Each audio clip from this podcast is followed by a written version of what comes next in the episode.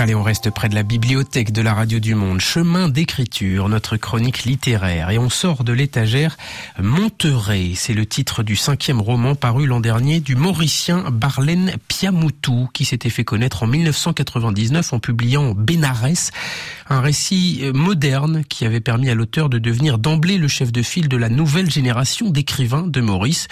Eh bien, Monterey s'inscrit également dans cette modernité, nous dit Tirtan Karchanda. Être de Maurice et du monde, je crois que c'est ça, être un bon écrivain mauricien, confie Barlen Piamoutou. Cette quête de l'ubiquité fonde l'œuvre singulière de ce romancier du Trou d'eau douce, village situé sur la côte est de l'île Maurice. Monterey ne déroge guère à la règle.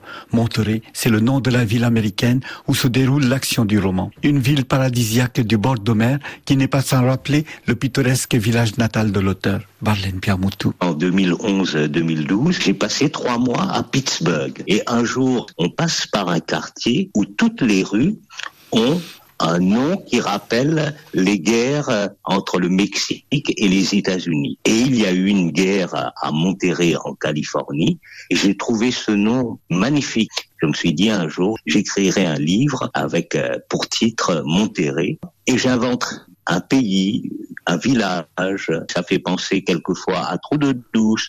C'est un espace imaginaire. Après une biographie romancée consacrée au grand poète américain Walt Whitman, avec Monterey, le romancier revient à des histoires plus terre à terre et pourtant si profondément emblématiques de nos vies absurdes auxquelles on peine à donner du sens.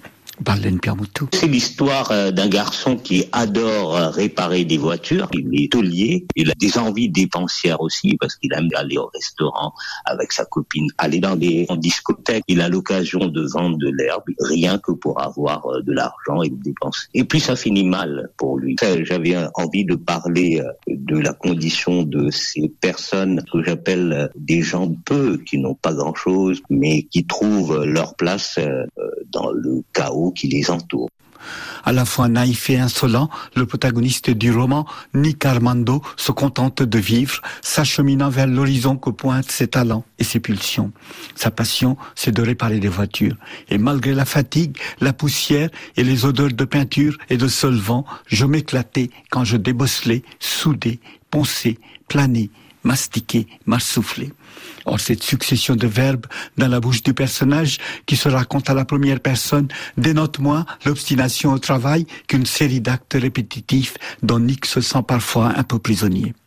C'est sa frustration qui le conduira vers son destin lorsque son chemin croise celui des trafiquants de drogue. Sa course s'achèvera en prison. Il y a quelque chose du morceau camusien Nick, qui est un anti-héros. Son récit de vie n'est ni tragique ni comique. Il n'y a d'ailleurs ni emphase ni fioriture dans l'écriture de Piamoutou. Celle-ci se signale à l'attention par son dépouillement et sa simplicité. On pense à Ulysse de Joyce, livre de chevet de l'auteur. Or, cette recherche de simplicité n'empêche pas le romancier de cartographier avec un sens de poésie inné, le paysage toujours renouvelé de la vie. Je voulais absolument avoir une écriture simple, mais profonde en même temps. Comme le dit euh, Victor Hugo, euh, la forme, c'est le fond qui remonte à la surface. Voilà ce que, à peu près, j'essaye de faire avec euh, cette écriture plus ou moins épurée. Il faut que chaque livre soit une réinvention du monde, répétait Barlen Piamoutou dans les ateliers d'écriture qu'il a longtemps assurés à Maurice. Mettant sa leçon en œuvre dans ses propres récits, le romancier réinvente le monde à son tour.